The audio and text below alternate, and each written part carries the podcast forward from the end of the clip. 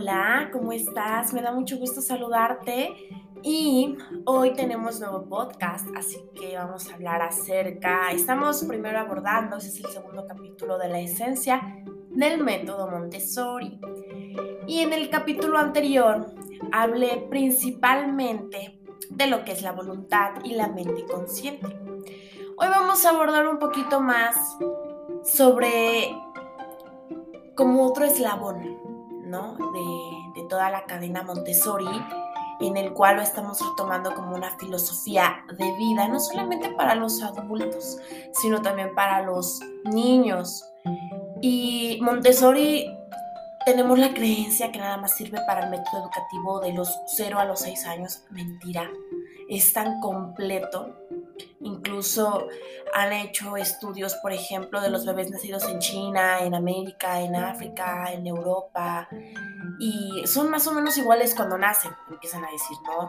Pero las características faciales, empiezan a investigar el color de piel. En los primeros años, ciertamente, hasta la edad de los seis, todos han aprendido ya a hablar su lengua materna. Entonces, todos muestran características diferentes y tipos de conducta de acuerdo con su propio grupo social y la cultura en concreto. Todo esto tiene que ver mucho con el desarrollo cognitivo y los, nuestros hábitos. Y acuérdate que un número de hábitos, un, cierto conjunto de hábitos, forman el resultado del éxito. Y ya de ahí empezamos a contar acerca de lo que es la mente consciente, la mente absorbente, la conciencia, la voluntad. Hoy te voy a platicar un poquito acerca de cómo podemos organizar la casa para que tenga más libertad tu pequeño o simplemente tú si vives solo igual. En mi caso yo aplico el método Montessori y me va súper bien. Pero en esta ocasión vamos a hablar de un tema que, bueno, el título está como que muy melodramático. Porque son los periodos sensibles.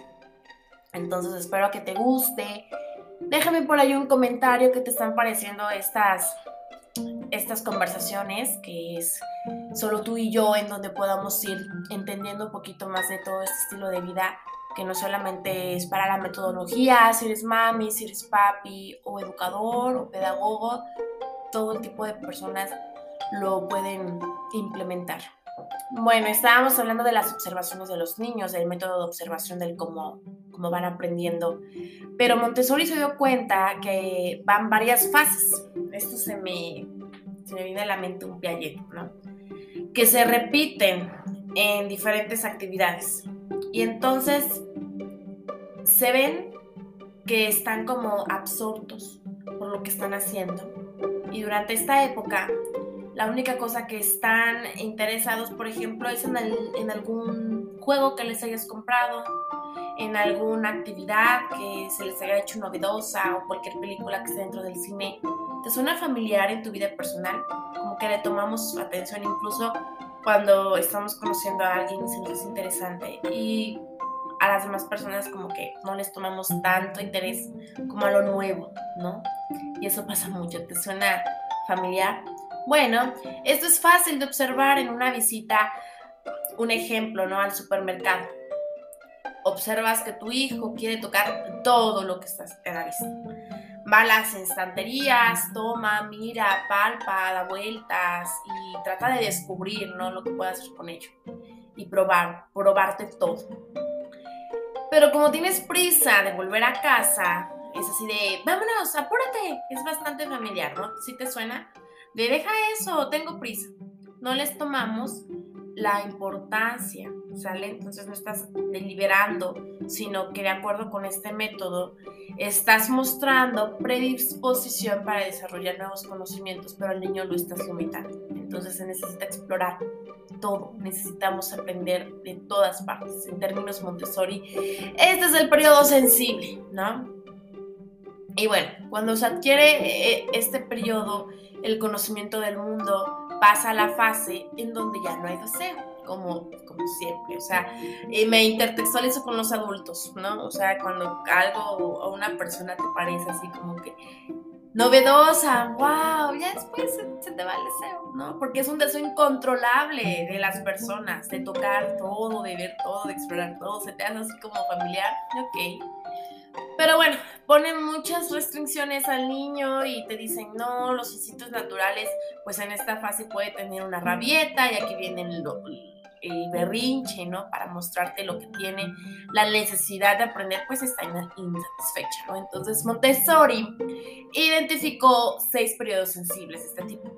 Vuelvo a decir, para mí Montessori es para los niños 100%, pero también nos sirve mucho para los adultos. Hay que tener sensibilidad en el orden, cómo tienes tu cama, la manera en la que arreglas tu ropa, el cómo tienes la alacena, el lenguaje, cómo hablas internamente, o sea, tus diálogos internos, ¿ok? Número dos, el cómo también le estás hablando a los demás, cómo te estás dirigiendo con los demás y si estás dividiendo los tipos de lenguaje, o sea, no es lo mismo que hables el coloquial al elitista y profesionista. O sea, tú ya empiezas a tener como diferentes estándares, las rayitas, ¿no? ¿A qué punto puedo pasar? ¿A qué límite? ¿A qué persona le hablo de usted y a qué persona no? Caminar. Para los niños es necesario primero que observe si tu hijo tiene preplano, observe si tu hijo realmente está desarrollándose bien desde las puntas de los pies, la coordinación motriz, eh, la postura y también cuando nosotros ya estamos en una edad adulta, el cómo te paras, o sea, si te encorvas, si miras a los ojos a las personas, la impresión que das, ¿no? O sea, el tema de seguridad es bien importante aquí. Posteriormente vienen los aspectos sociales para la vida, o sea, que tú vayas diversificando y entablando diferentes escenarios para la resolución de problemas. La sensibilidad con pequeños objetos y la sensibilidad para aprender a través de los sentidos. Nunca dejamos de aprender.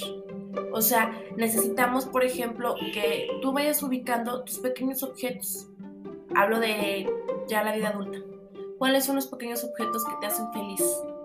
Pequeños o grandes. No te estoy hablando de un televisor, no, de un televisor, no, te estoy hablando, por ejemplo, de una almohadita que tú tengas en tu recámara, que sea así como de, ya está súper vieja, pero no la pienso tirar. O sea, que tengas toda tu cama así súper súper cool, súper tendida, una cama con sábanas de seda y todo, pero esa almohadita, no, o sea, es como que tu perdición.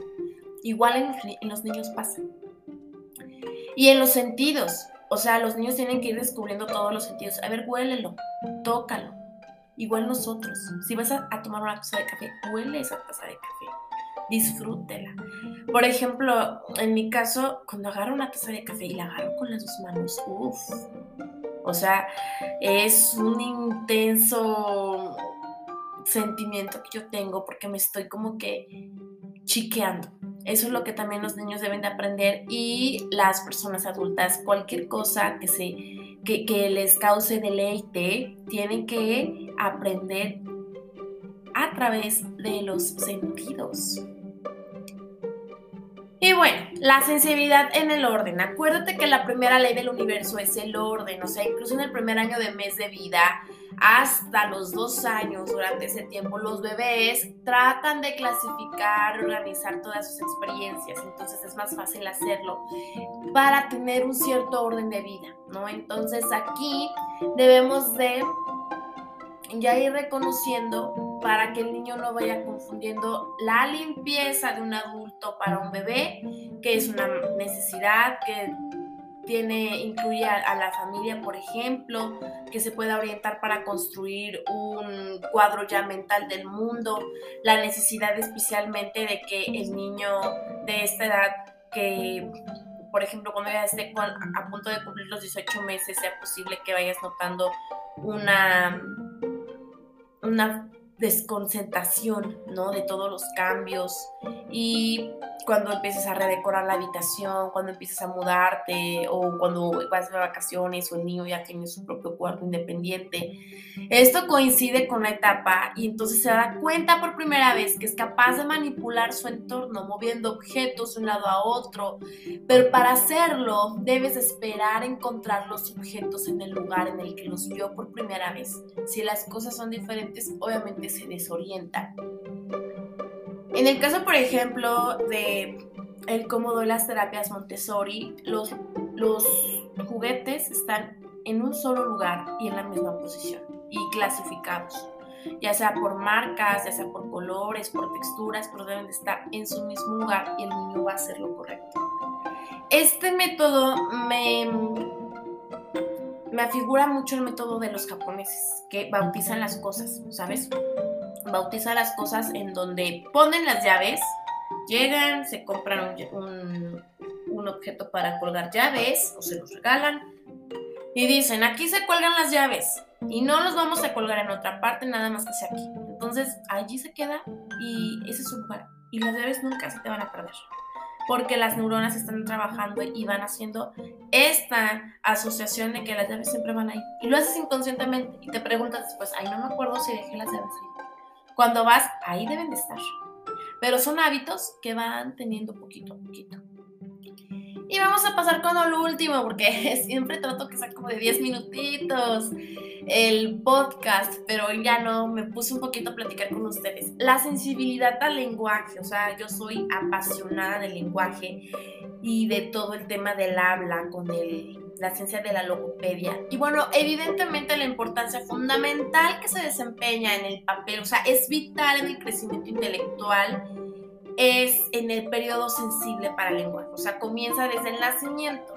Tu bebé oye tu voz, observa tus labios, tu lengua, los órganos del habla. En este nacimiento va reabsorbiendo cada instante en la que tú le estás hablando. Entonces, a partir de los seis años, casi con ninguna enseñanza directa, o sea, ninguna terapia, adquirido un amplio vocabulario, patrones básicos de las fases, las inflexiones, el acento de tu lenguaje, incluso el ritmo con el que hablas, la gesticulación, pero esto no significa que se haya adquirido una, una total, total, total sapiencia del lenguaje.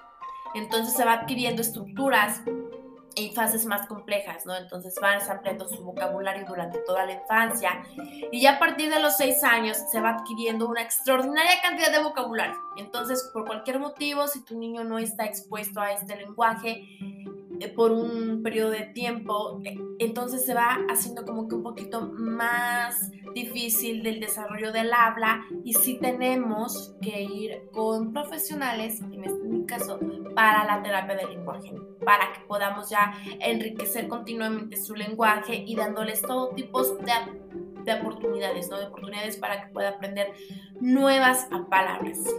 Bueno, pues esto fue parte del podcast del día de hoy acerca de los periodos sensibles de la filosofía Montessori. Sigue quedándote conmigo, soy Mariel Díaz Zúñiga y este es tu espacio para aprender muchísimo más. Te mando un beso con mucho cariño, respeto y gratitud. Hasta la próxima.